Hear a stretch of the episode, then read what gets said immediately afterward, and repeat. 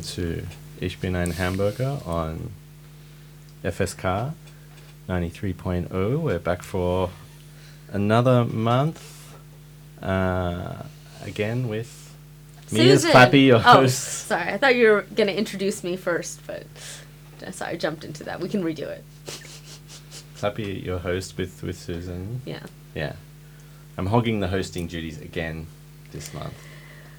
But then I hope that's okay. It's not very, you know, egalitarian of you.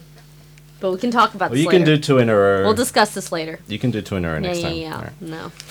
with, here with uh, uh, another guest we've had before, a very special friend of the show, Ardahan. Welcome, Ardahan.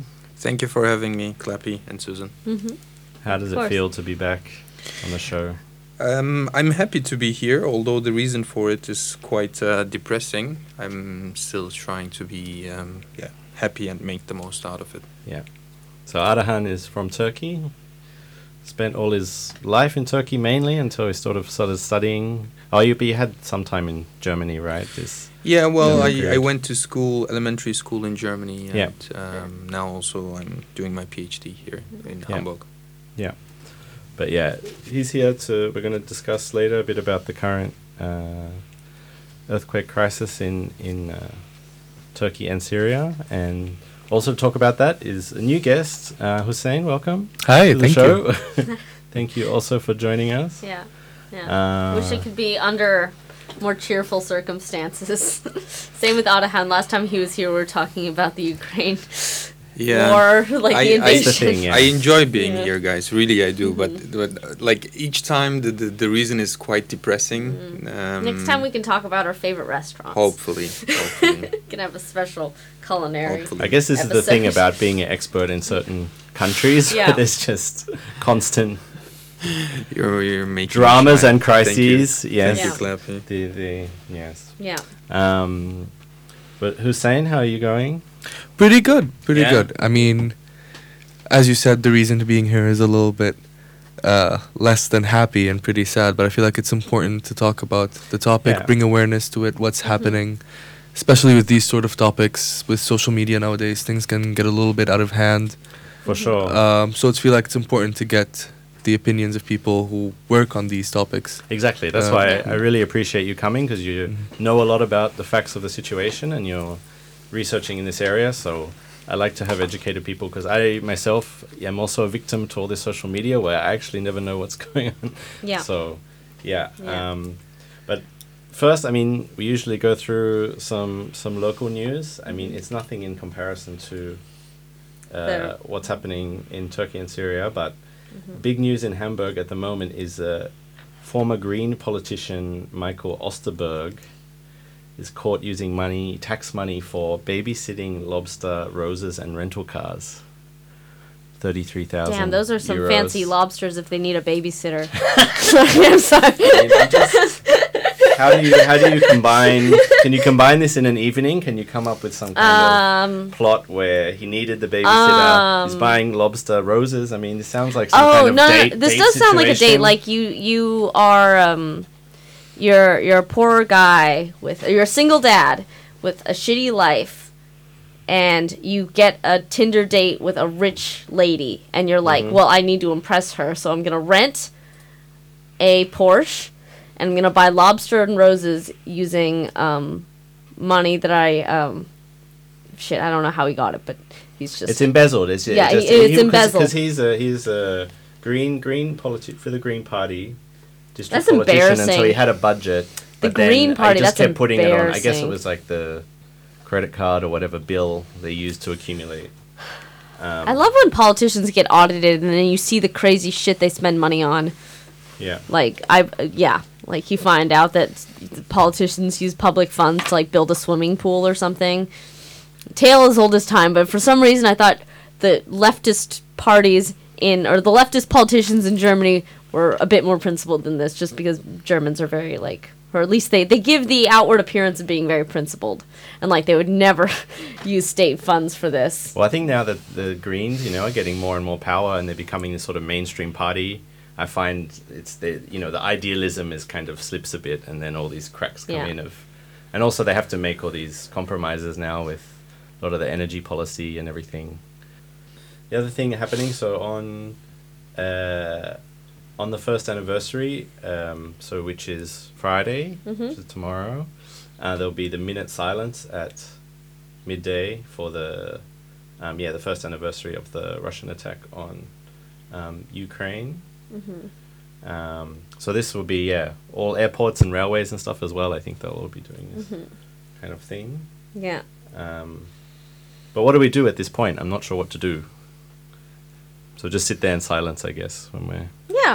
Haven't you had the uh, the moment of silence for like uh, during like uh, Armistice Day or Veterans Day for at eleven eleven on the eleventh of November? You sit there for a moment in silence or for one minute.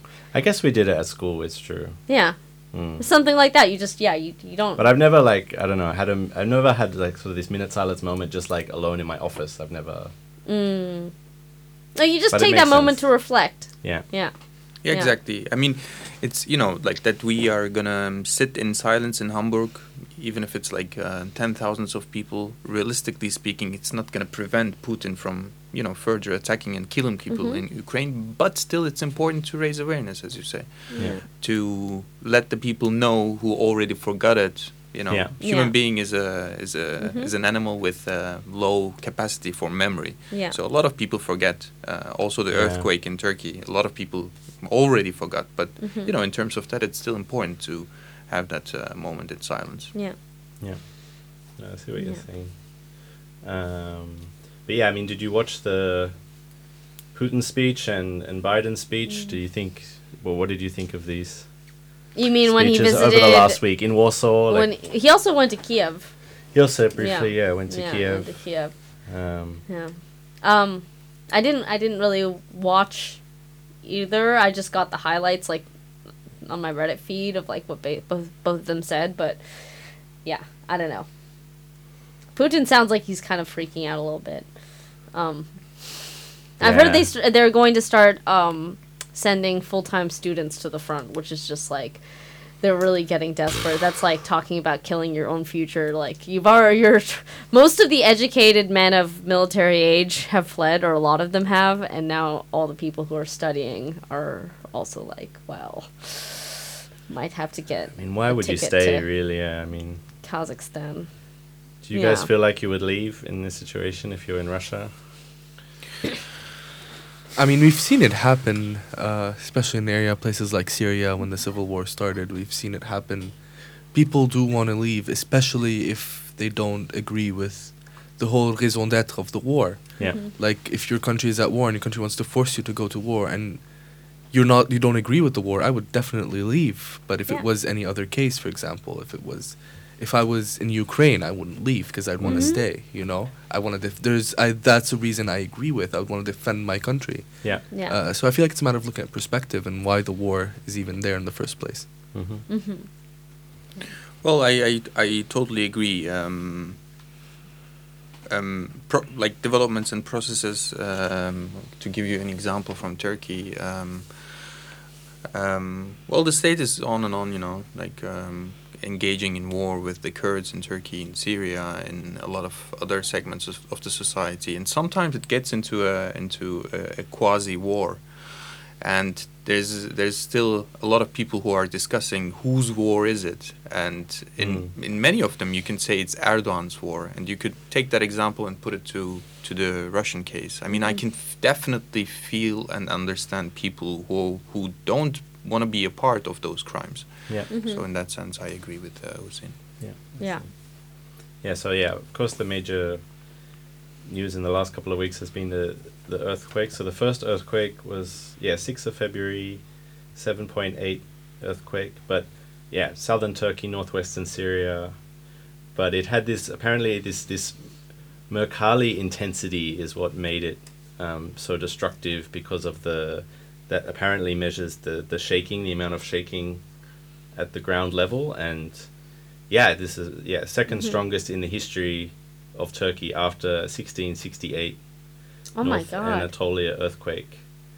Um, and the uh, yeah. 1668 yeah, they had yeah. measurements back then i mean they were able to measure the magnitude well i mean um, wikipedia I, yeah but well erdogan 1968 no no it's 1668 Erdogan basically said that it was the second biggest humanitarian crisis after the earthquake in 1939 in Erzincan, which was I think 8.1, but I'm not sure about that.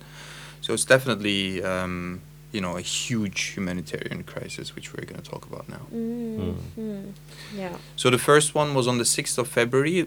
I think the first one was uh, the magnitude was 7.8. 7.8, yes. And the second was one was after uh, approximately mm, 24 hours or one day, Mhm. a bit more than one day, and that was uh, 7.4 four, or yeah. yeah. So a lot of people actually, which um, were not um, devastated in the first earthquake, were Mm. demolished the next day actually. So and since then, there's been over 6,000 aftershocks, yeah, Oh my including god. that very extreme aftershock uh, two days ago. on the 20th. Yeah. Yeah. Um, that was like, uh, yeah, strong enough to also bring down a lot more Mm. buildings and, um, yeah. And so, yeah, the estimate it's almost uh, 50,000 uh, deaths altogether. Altogether, both uh, Turkey and Syria Yeah, so 48,900. in Turkey. And then, sorry, altogether, so 42,300 in Turkey Mhm. and over 6,600.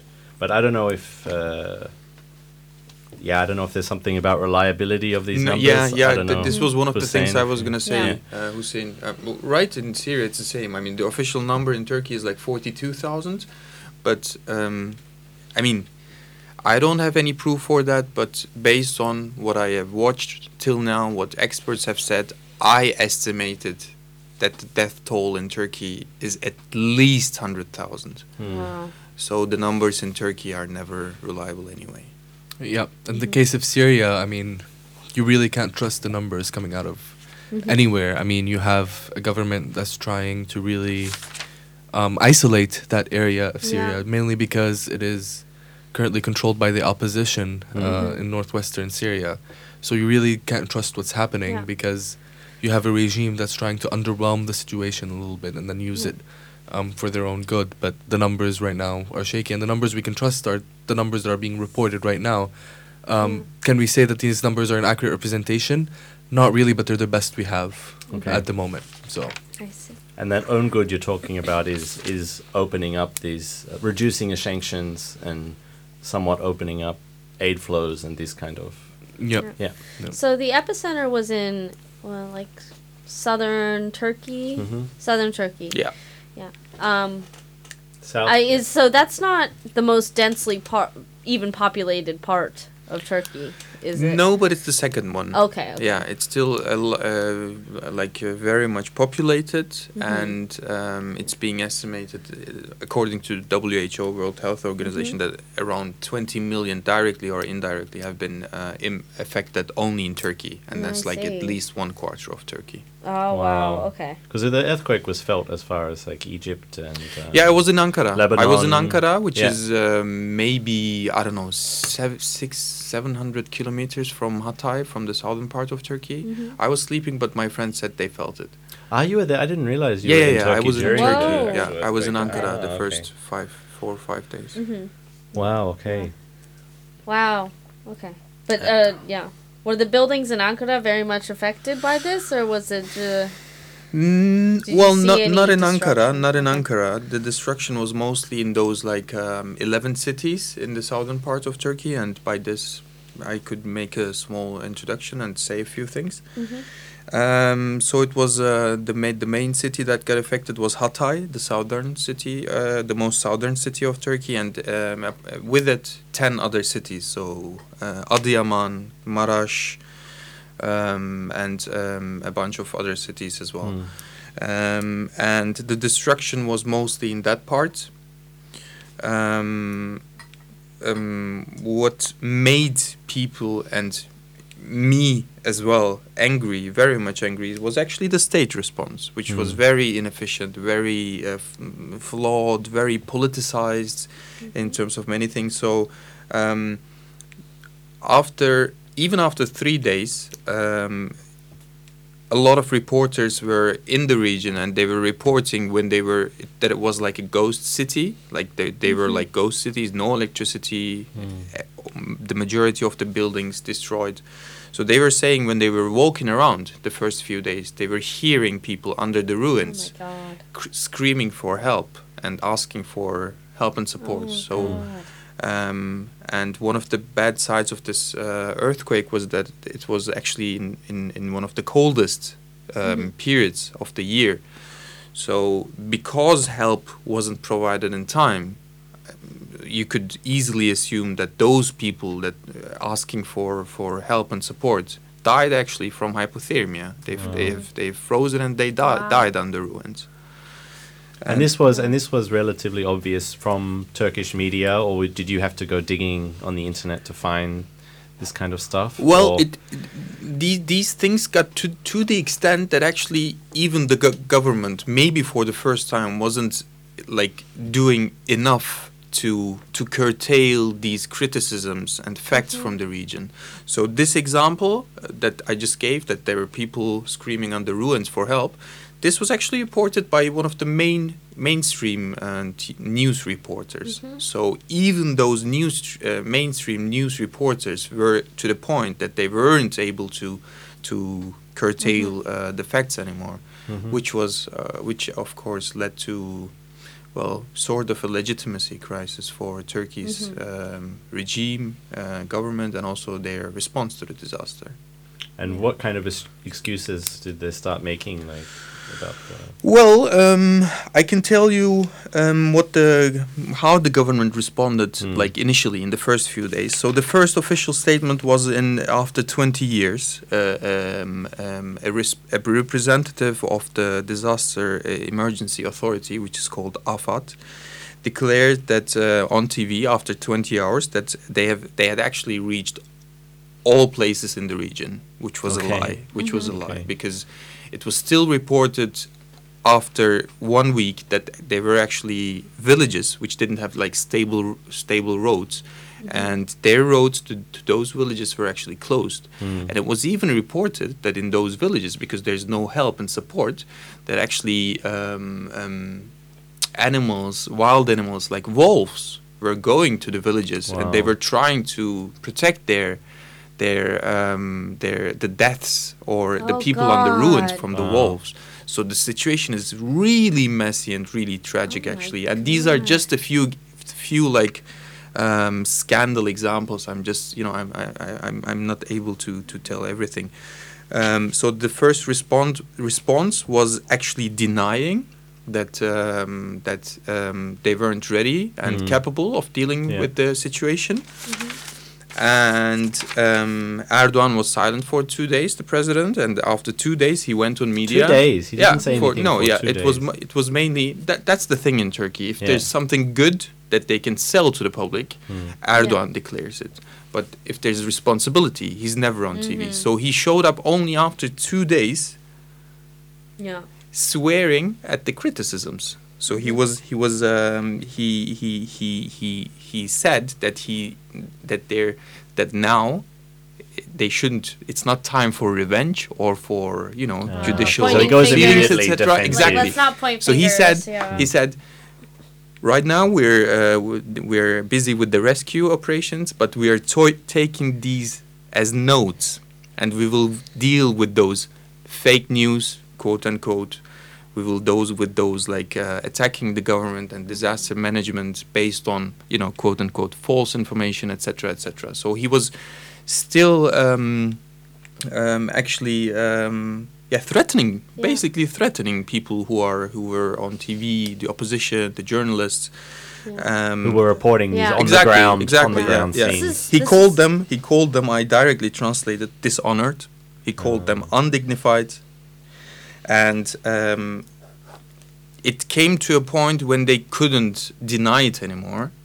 And then, at, also at that speech, Erdogan said, um, as he did before in other uh, huma- humanitarian disaster crisis, he, he, he there was a there was a, a like emphasis on, you know, that these kind these kind of events are part of our destiny. So, Oh. so, so this destiny card he No, played yeah, again. it's not. Don't blame me. It's Yeah. just you know that's how things So go. he was saying things like, okay, maybe you know they were they changed discourse after a few days when they realized they're not going to Yeah. be able to curtail all effects because in, even in mainstream media. So they said, you know, they shifted discourse and said these are um, the a part of destiny.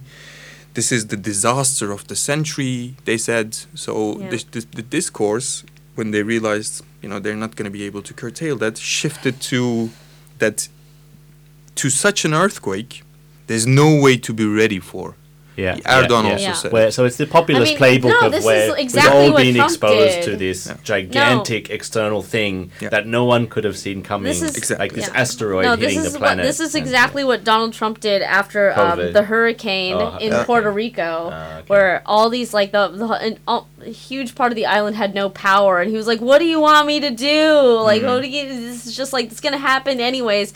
And he went there and started throwing paper towels at the survivors. He went into a crowd with just some. that was in towels. Haiti, right? Uh, Puerto Rico. Ah, was it in Puerto Rico? Well, well okay. Puerto Rico is a territory of the U.S., and so after like the hurricane, he Mm. just showed up, and just like, just the laziest thing. Like, guys, have some paper towels, and then was just like really angry when people criticized the response. Like, what do you want me to do about this? Like, come Mm. on. So And no, how, it's it's totally like this lazy response of not wanting to take responsibility. h- how does this go? Hussein, do you have any uh, information about like the response, like Assad, in terms of media response and Definitely. immediately- yeah. Interestingly, for the Assad regime in Syria, the earthquake was sort of a Hail Mary Mm. um, situation because for the longest time, Assad has been looking uh, for this outside force that will allow him to sort of take to the media this perspective. And this is what we call, especially in the sanction, sanctions world, the rally around the flag Yeah, effect. yeah. Mm-hmm. And this was his Hail Mary to start working on this, to make the Syrian people now gather around his presidency. Mm-hmm. Because rather than making them focus on the past 11, 12 years of the war that has been going on in Syria, he has now stood there and said the earthquake happened. Mm. And the real enemy is the West who is imposing sanctions Yeah, on yeah. Syria. Ah, okay. That is why the people of Syria are dying because the West is against us.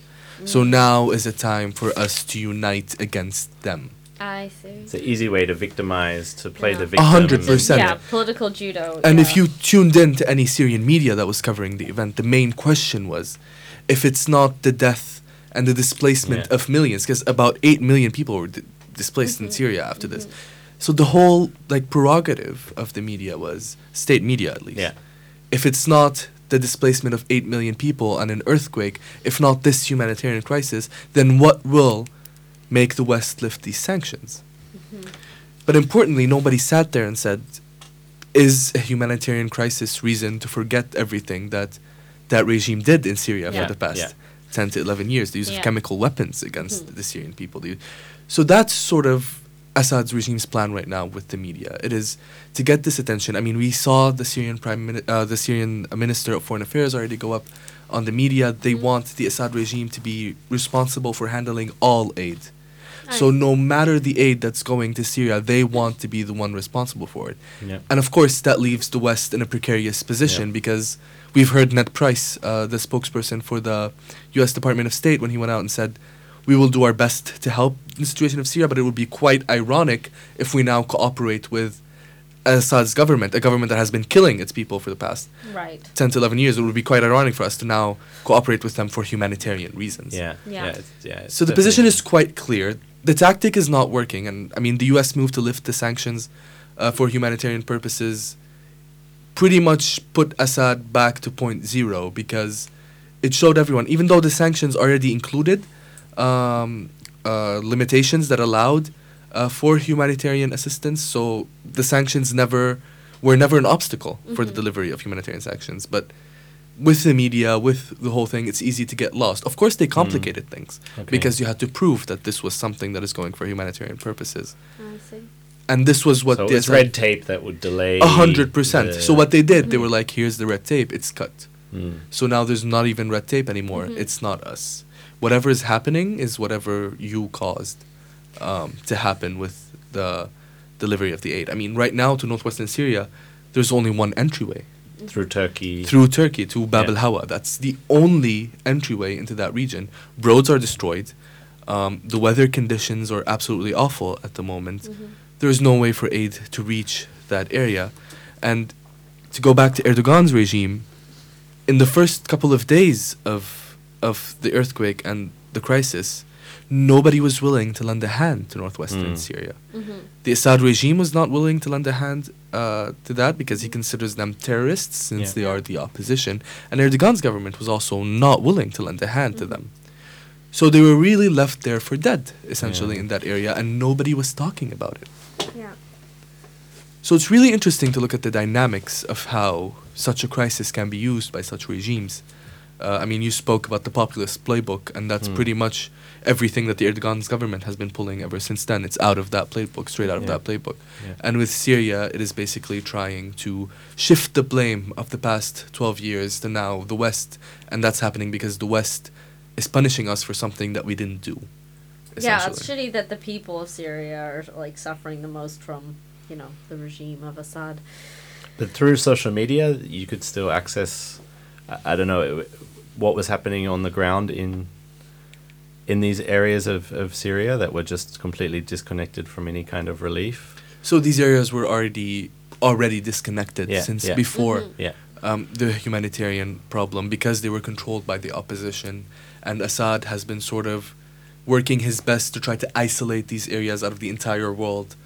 Um, because they were one of the few areas that right now are not in his Mhm, control. I mhm. mean, Assad was able to regain control over most uh, of Syria after the civil war, except these few areas, and especially northwestern Syria, that is now um, ruled by the opposition. So it was it was pretty difficult. But when it comes to social media and isolation, I think Turkey can be an even better example of how this happened by the regime. Yeah, I, I um, thank you, Hussein. Um, I was just thinking when you were talking, um, if the situation has been as bad as I was uh, like um, describing, I literally don't want to think about how, how the opposition ruled um, in co- in co- collaboration with Turkish armed forces, of course. How the situation was there, it must be pretty pretty bad. Um, I was going to. I was planning to still say a few things about how the Turkish state Yeah, responded sure, to it, sure. if that's Yeah. fine. No, of course. So I have um, a lot of examples of um, what went wrong throughout this process, and Mhm. um, a lot of notes. But um, I'm happy if I if I can say the most important uh, ones. Um, so um, on the on the second day or the third day evening, um, when um, the Turkish government realized they cannot, you know, they cannot curtail the facts and they cannot curtail the resist um, the, the the oppositional voices and criticisms, they actually slowed down Twitter. Um, um, I didn't check what this technically means, but I was in Turkey and I went on Twitter. It took me like um, maybe ten minutes to refresh my my Wow. my Oh, my, my feed.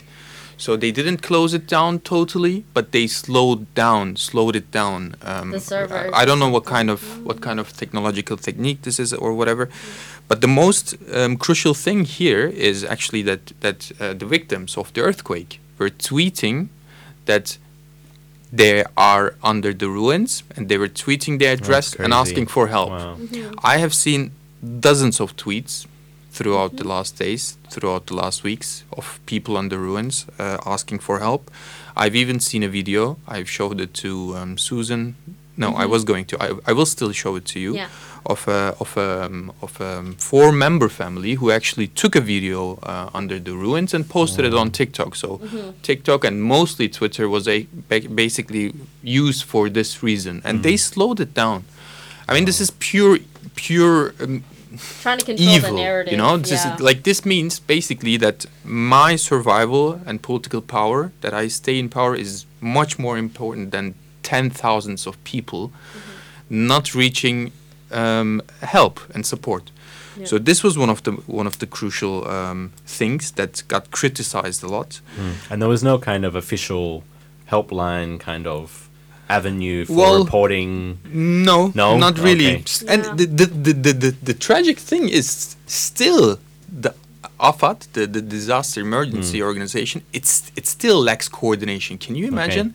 No. There are still live report reports from the region saying that they that they have difficulties to reach the, the main disaster um, emergency authority, and it's still It's going two on. weeks later. Yeah. They were exactly, um, and in the first few week days, this was so visible um, that actually um, one of the main things that made me really made me really happy was the willingness and preparedness of people in other regions of Turkey, and I'm sure also in Syria.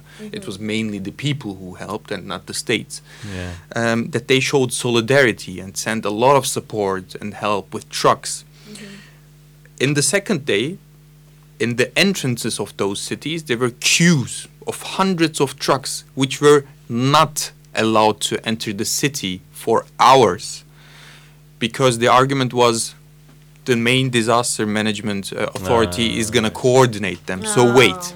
So those trucks waited for hours in the entrance entrances of of uh, of the cities. It was actually a, a, a, a former football player who who went there in those hours and reported and made videos, and this went viral. And then they, you know, started doing stuff so that the trucks could go in those cities. So this was another thing. Um, So was it just a case of people try to cover their asses, like? Yeah, just- I mean, okay. I mean, I have to say they they they pretty much give that that feeling to the public, and um, Yeah. they just wanted to they just still the main discourses to to convince people that everything is under control. Yeah. But this Stop making us look Exactly. bad. The, the illusion Yeah. of Exactly. organization Yeah. and state To- capacity. and- exactly that yeah. we're everywhere we're dealing with the situation but that's not the case even like in the in the um, uh, what is it called again the, the, the earthquakes after aftershock right Aftershocks, Aftershock. yeah. even at the aftershock um, um, earthquake two days ago which was 6.4 which is huge in itself as well can you imagine even there people died in Yeah. buildings Yeah. O- officially it was announced that six people on the, uh, died on the ruins. So those people were either um, looking for you know food or valuable stuff in their house to rescue, or they were cold outside because there were no tents, no other uh, not, no other equipment or support, or you know they didn't care. But Yeah. these two first possibilities are quite sad, and they could be they could be prevented. So if Yeah. those people um, went inside because they didn't have a tent, Yeah. because they didn't have food, because they didn't have help, that makes um, the state responsible for their deaths. And I, ca- I can definitely say in, in thousands of deaths, there's the blood of the current regime. Yeah. Um, I mean, I, I still have a lot of stuff to say, but um, you know, I don't want to dominate it, and I will also want to ask Hussein how it was in Syria. If you, Yeah. I mean, Hussein, you had the, the you have the white helmets operating in Syria. I mean, I don't know, is that having a big impact, or can they do much, or I mean, they have been there for a while now, uh, responding to the war. But the thing is, again, that region is isolated at the moment. And in order to understand, uh, funnily enough, this is something I, I wanted to mention, which is when we're talking about the scale of the earthquake and the measurement of the scale of the earthquake. We say a lot that it was seven, it was huge. But if you look in, in the grand scheme of things, and I was speaking with a friend uh, from Latin America, and when I when I told them that it was a 7.4 or 7.8 quake, they looked at me and they're like, "That's that's a normal level." yeah, But Yeah. then you have to take into account the preparedness yeah, of the country and the region. This is a region that hasn't witnessed this an earthquake of this magnitude exactly. in a long time. In Turkey, we've I'm sure Ardahan will mention the construction sector in a little bit and the corruption that went Yeah. on there. And in Syria, it's a country that has been ongoing war for 13, 12 years Yeah. now. So it really hit areas that were completely unprepared for this Yeah, in Syria, we already had millions of displaced people. Mm-hmm. Those areas are mostly camps. The areas that were affected in Mm. northwestern Syria, those areas were already camps because they were controlled by the opposition. yeah, So now we don't really know how many people actually died because of those areas are are Yeah. secluded and the actual effect of that area. Sure, the white helmets are there. The UN is trying to to put aid uh, into there, but the situation of the roads, for example, for I think it was last week when trucks had to stop midway because the roads were just not Yeah. suitable for uh, vehicles anymore. The roads were completely split in half Mm-hmm. uh, Mm. bec- after the earthquake. Yeah, And- because Yeah. I mean, and there was these images of just these giant cracks yeah, yeah, Like- in and there the was earth and the shifting. yeah. exactly, and there Yeah. was no way for these big vehicles to, To even reach Mm-hmm. and get through to that place. So it was really a dreadlock. Yeah. And given that there's only one entryway, and that entryway is not suitable anymore, it was really tragic to see just how much there's no way these people are getting the help that they need in this situation. yeah. Mm. Especially if rescuing people, you need this big equipment to, you know, remove to rubble remove- and yeah. everything. You ca- it's not like a Electricity, job that- fuel, yeah. all that Yeah. thing. Mm-hmm. But again, you had the regime that was so focused on trying to get what they wanted now and Mhm. trying to get out of all their troubles with the West.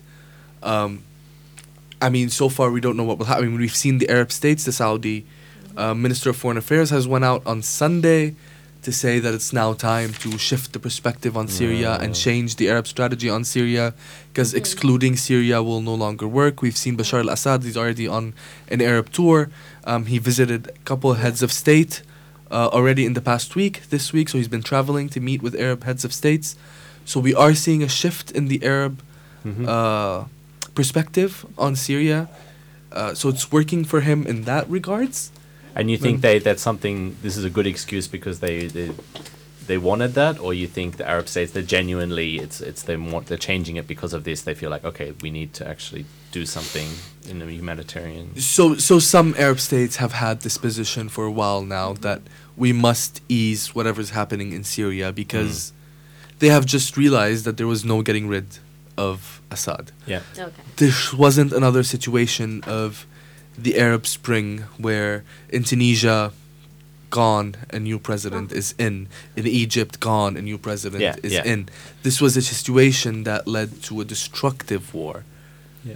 and Yeah. it's still there and there's no getting rid of him especially with allies like russia china and iran Exactly. They assad basically has a veto in the united nations Yeah. security council so whenever the un met to talk about aid deliveries to syria and having aid deliveries be independent from the state you had the russian veto that said no whenever the un meets to get a resolution on Mhm. syria you had a russian veto that said no and with the way the international system is built right now and international organizations is built such as the un Hmm. that veto means a lot. And it won't help in terms of um, strategically with these rebel held groups uh, for Assad to get control of those areas, or So that's that- what yeah. that's what Assad wants right Yeah. now is to regain complete control Yeah. Mhm. um, of Syria. And essentially, the view from the West right now is we want to provide help, but we Mhm. don't want to work with Assad Right. because we know what his intentions are, and we know that he won't deliver this aid to these areas Yeah. because he already Yeah. went out on media and said. We will not deliver aid to areas controlled by terrorists. yeah. Uh-huh. And in the eyes of the Yeah, Assad well then. regime, if you say I am against al Assad, you're automatically a terrorist. Right. Wow, that's fucking slimy. So if you want to give the aid, Yeah. so Slimy you- is a soft word. such yeah, Scumbag. I mean we heard yeah we heard a lot of Oh analysts go God, up and say the West should just you know grow up and work with al Assad and deliver the aid to al Assad and just forget about the political tensions because it's a humanitarian crisis. But you're forgetting that if you do give the aid to al Assad, sure, it's gonna go somewhere, but is it gonna go? Yeah. to Do you that really think area. that he's Yeah. gonna prioritize like, oh, this I is mean, this is earmarked not- for the for the rebel controlled areas? Do you think Yeah. that it's gonna end up there? I mean, it's not about what we think. He Yeah. went out and oh, said he it. said it exactly. said yeah. it. Yeah. So So then what's the yeah? it's, then a sta- it's a stale point at this point. yeah, it's just yeah, a standstill. The fact that Mm. yeah, but is has anyone like uh, is there any way to help these people who are in the rebel controlled areas? So the only way right now that people are helping, and Ardahan mentioned this in Turkey as well, and it is the people's own really initiatives right now. yeah It's people helping people, and that's the only way that things are moving forward. I see If you look at the difference in the areas controlled by the regime, you'll see that aid is going there, everything is going there. But then we see reports on social media, because that's the only place you can see reports from the areas controlled by the opposition, Mhm. is on these, especially on Twitter, when they tweet out the situations, you see that it feels like it's still day one of the earthquake. I see Nothing has moved, nothing has happened. Um, I was going to tell that at the end, but thank you for asking, uh, Susan. Um, I- well, the situation is still, um, you know, very tragic uh, in the region, and I can definitely say for Turkey that still a lot of cities like tents, like uh, sanitary equipment, and there's um, there's also there are also fears of uh, health crisis in the region because a lot of people don't have sanitary, um, you know, equipment. They're they're the running water exactly running stuff, water yeah. toilets and stuff so there's Mhm. still um, a huge uh, necessity for help and support in, in both turkey and, and syria um, i wouldn't advise you to recommend you to um, donate to public um, funds or organizations in turkey nor in syria. Actually in, in turkey um, a lot of people um, prefer to to donate make donations to civil society organizations as hussein said. Ahbap was um, one of the um, outstanding ones, um, and and this is basically because people don't trust the government, Right. um, and they they are not sure what they're going to do with this money. Not without reason. Yeah, I, I can tell you why. I can tell you just one reason, and you understand the rest. Mm-hmm. Turkey is an earth earthquake country, and the region is is prone for uh, earthquakes. Mm-hmm. And there was a, a huge uh, earthquake in Istanbul in 1999. Mm-hmm. And after that, um, the government back in those times uh, introduced um, a so-called earthquake tax. And when the AKP came to power in 2003, uh, two, they continued with this with this um, taxing tax. system. Yeah, a- Yeah. actu- and and and um, in 2011, when uh, the Minister of Finance back in those times was asked, you know, what do you do with those earthquake tax money, which was um, which is uh, around 38 million dollars. Okay. So a lot of those cities could benefit from that money and That's the could, that's have the that's the whole fund is thirty exactly million. Okay. exactly that's the collected money Yeah, from from those from the taxes, and taxes, and the minister of finance when he was asked in 2011 he said we built highways with it like roads car Oh, roads lovely. yeah so from this example you can understand why the people actually prefer to donate for civil society initiatives rather than public funds um, and um, in Germany there's also one um, I think the initiative was taken by uh, ARD or NDR Mhm. ARD. So if you type in ARD, um, Erdbeben, Türkei und Syrien, um, and then Spende or donation, you can um, get online. Also put the links on the Mm, yeah, and the, Yeah, that would be just- great. That Burger, would be burger, actually. burgerforce.de, Yeah, yeah. yeah, that where would we be have great. all our shows. We'll add the link. So, well, I mean, the, the, the, the people in the region are still in, in need for help. Um, please, please, please consider donating to, to the region because it's um, not a few weeks thing. Mhm. It will take years that um, all of the sufferings uh, resulting from the earthquake will be, you know, vanished. yeah, I mean, it's Yeah. will be will be dealt with. reconstructing entire cities, really. Yeah. Right. I mean, yeah, judging from some of the videos that I've seen on social media, it's just like an entire apartment building just collapses like that. Just really, uh, Yeah. in a The- second, uh, an, an apartment building, like 10 stories, just comes to the ground. So that's going to take, if that's just a fraction of what actually happened, like the, with the number of Mm. deaths and displaced people, then I can't imagine how long it would take to completely rebuild these places. And hopefully, you know, correctly this time so that if there's another earthquake, Yeah, hopefully. like that's Hopefully. the scary thing You about when it, when there's like just you know all this like these natural disasters like the buildings that they try to put up really quickly are just as bad as the old ones because they're trying to get them done as quickly as possible but yeah And no, if we're you not don't at that step f- yet You know, effective regulation or yeah, Mm. or Yeah. corruption Yeah. or whatever, then it's Yeah, the approach currently of the um, I don't know how how is it in Syria, Hussein, but the approach of of uh, the AKP uh, government right now is to just first of all give the give the per- um, the pub, tell the public that you know everything is okay. That's Yeah. basically I'm in control. Don't I never lost control. Exactly. don't I- panic I'm in you're control, good hands. And then the, the second approach is actually Erdogan keeps on saying we will build those cities in one year again. One year. Yeah. Okay. So give me time for one year. This is also related to the election um, Yeah. um, um, uh, debates and so on. Which they might postpone, right? Or you don't think Exactly. so? Yeah, that's Ah, that's a well- current issue now. Okay. Well, based normally it's not constitutional. They wouldn't be able to do it, Mm. but you know, there's almost no constitution anymore, and Yeah. and um, like Erdogan's between two two of his lips is the constitution now. So whatever he says, it's being implemented. But they have the power to do that, I guess. I mean, I would just think like, for instance, Trump probably would have wanted to delay the U.S. election if it were in the middle of Mm-hmm. COVID because it was look, making him look really bad with the response. The fact that Yeah, you but can it's just delay it, just- but I mean, Constitutionally, you know, if it's hard yeah, to if do it's these things. yeah, and maybe in yeah. Turkey it's a different Yeah, but- but- situation but- than but d- but under Trump. that approach of the Turkish government is so mistaken that geologists say, you know, as you said before, Kleppy, the the um, the aftershocks are quite continuing. Imagine, you know, like okay, building a house or a- an apartment for a year, month, like a, j- a j- Exactly. uh, expert estimated it- Exactly. it, will keep going for and a there will be a, a, a one aftershock earthquake of six or whatever, and then that construction you can also Yeah. throw to the garbage, you know. Yeah. So it's really a political project to to to convince the public again that they're in control and that they will be able to, you know, um, build those cities. Yeah. As I feel like this is another populist playbook tactic is, Yeah. is keeping things in the short term or short and medium Yeah. term so it's Exactly. foreseeable for Yeah. people. You never talk about really long term projects or Yeah. Yeah. you know the next generation or something. It's Mm.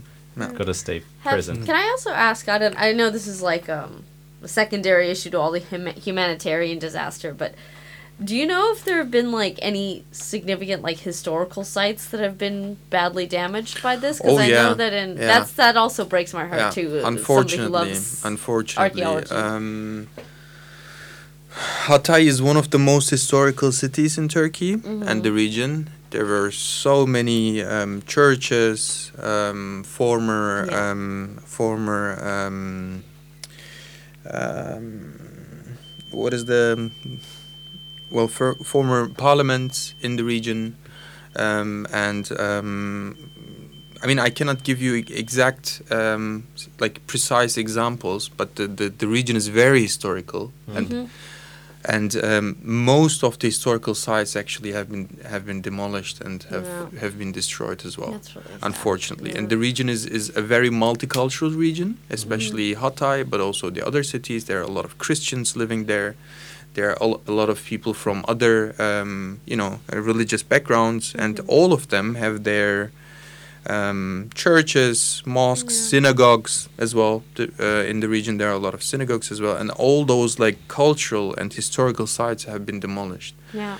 Um, so also in that sense, it's of secondary importance, but Yeah. it is uh, important It's, just, it's sad still. to think about. I mean, it's it's it's Yeah. it's it's the mem- it's it's the um, it's the legacy of humanity, right, in the region. So in that sense, it's very important actually. Yeah, to maybe s- people still talk about you know maybe saving lives, etc. But this is also very Yeah, important. yeah. So thank you for bringing up the Mhm. issue. No. All right, we're gonna go to a song now. It's a Turkish song, Mm-hmm. um, and then we'll come back and uh, wrap up the show.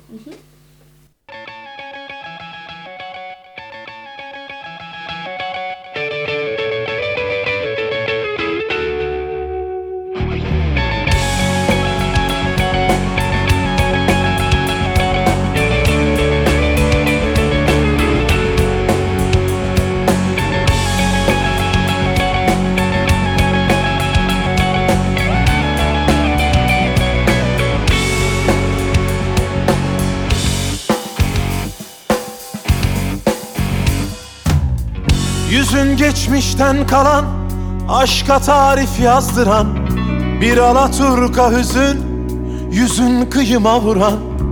Anne karnı huzuru Çocukluğumun sesi Senden bana Şimdi zamanı sızdıran. Şımartılmamış aşkın All right, welcome back uh, to FSK 93.0 Ich bin ein Hamburger.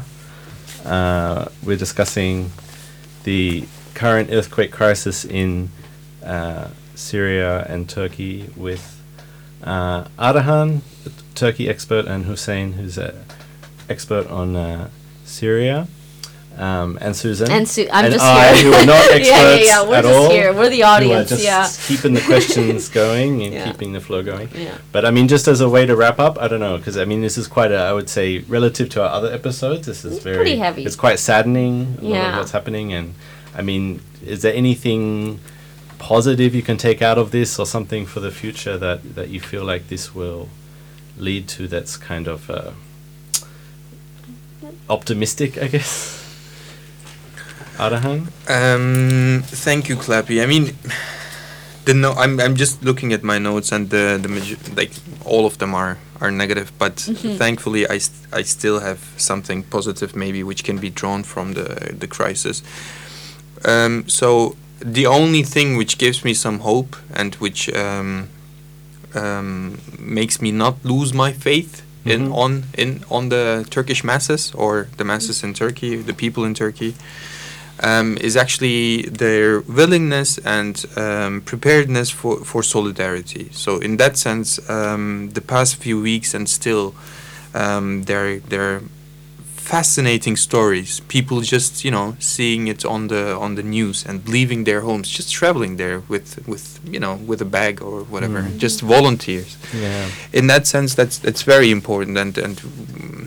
And And- without the state mechanism organizing it, just being Without- able to self without and organize despite- to help people. Actually, Yeah, exactly. Yeah. despite yeah, the despite that, hindrances yeah. and Yeah. the, all the bullshit that the government has been doing, you know, Yeah. despite that, um, and I'm and this is not like um, polemic. There were a lot of cases when when um, people were reporting that the state institutions were preventing like public initiatives and Yeah. etc. There were, for example, footages of of um, of uh, boxes or um, of, of support when you know the state people came and put their banners, put their you know Ah. like Yeah. their s- their signs. Oh, on they it. just put it on it. Oh. even on the on the mainstream media when there was a rescue um, um, operation, the mainstream reporter said live that actually the, the disaster emergency authority was waiting until people volunteers were about to serve like save someone and then they were coming in that moment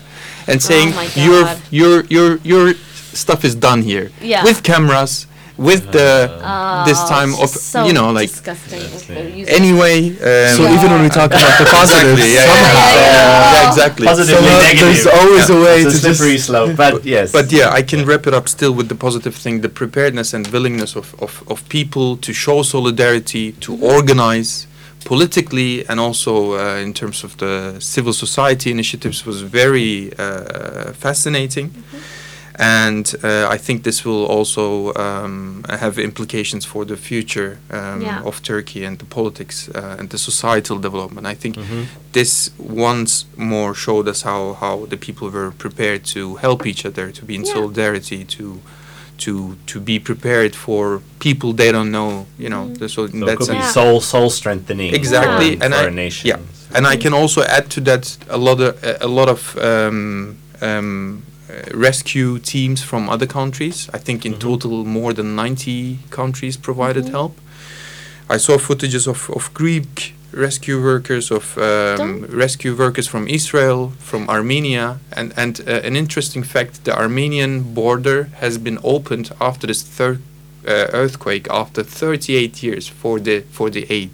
So thi- Yeah. these times of crisis, although they are pretty depressing and pretty bad, they also have this this um, um, um, like um, sense of com- like solidarity or like exactly we, they, yeah. they they have some prospect in it as well they they show how the people can actually help themselves putting Mhm. aside all of their I, I read uh, that there's such there's this thing where there's like I don't know if it's a if it's a, uh tacit agreement that Turkey and Greece have this earthquake diplomacy that if one earthquake Mhm. hits Greece and really devastates it, Turkey will help no matter where they are politically. Like they are just like Okay. we are gonna help each other.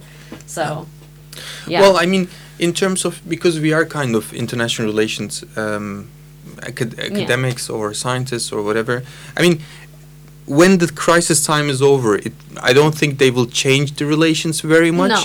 but still it shows how the people in Greek, Greece and Mhm. Turkey how they actually have a sense of solidarity and sharing Yeah. for each other. And Yeah. this is just that example. So it shows once again Humanity of people. exactly it are- shows once again how how the quarrels between elites of of those countries are just you know like populist theater um, Yeah. place. You know.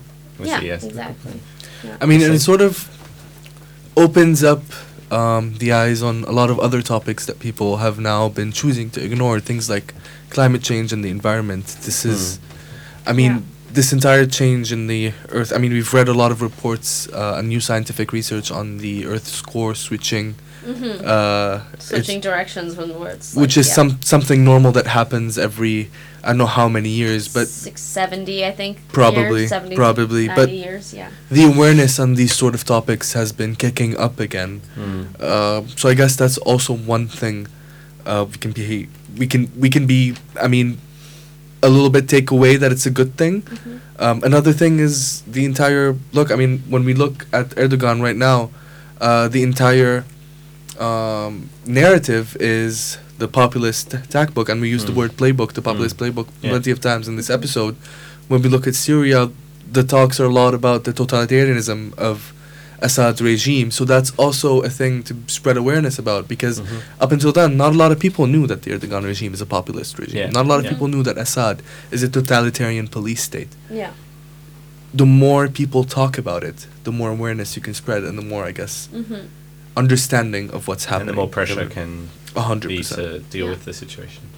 Okay, thank you so much uh, to both of you for all your knowledge and just you know coming on the show and being able to Yeah. discuss so eloquently uh, these topics and and um, yeah, Yes. also to raise awareness for nice. donations and the charities that you mentioned.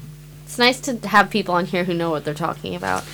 Yeah, I mean we're talking shit eighty-eight yeah, percent like of I'll read of the like time. three uh, like ep- like articles and then just have an episode on that. But yeah, it sounds like you two have both, yeah, really given some really great commentary.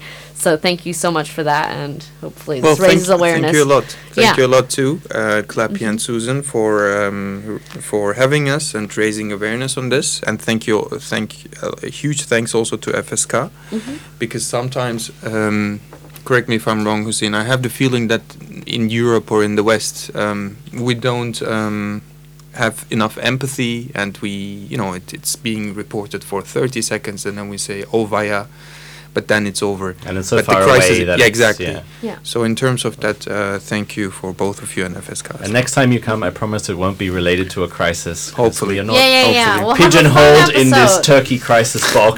Oh we'll my see if we can hold that we promise. do love you as a person. Yeah, yeah, yeah. No. All right, Yeah. so now we'll play uh, one last song. Yeah. Where is this song from?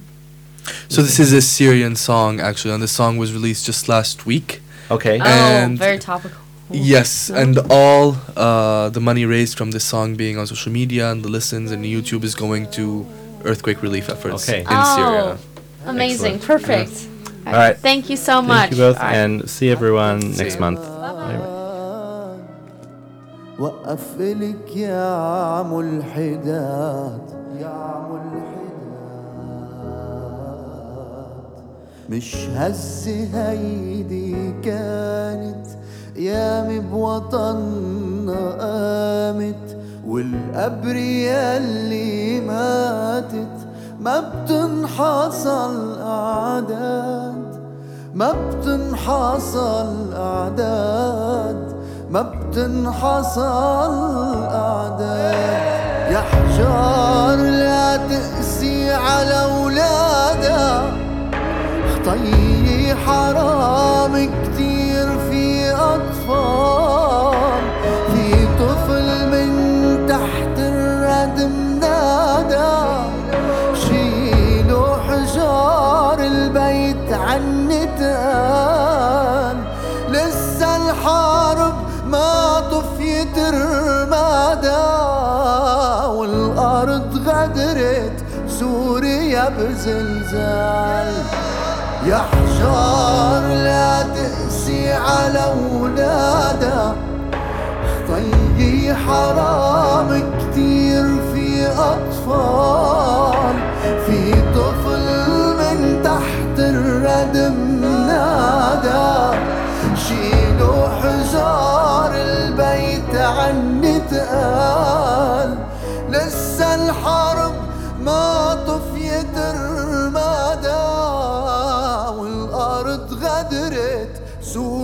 بزلزال رح تشفى سوريا.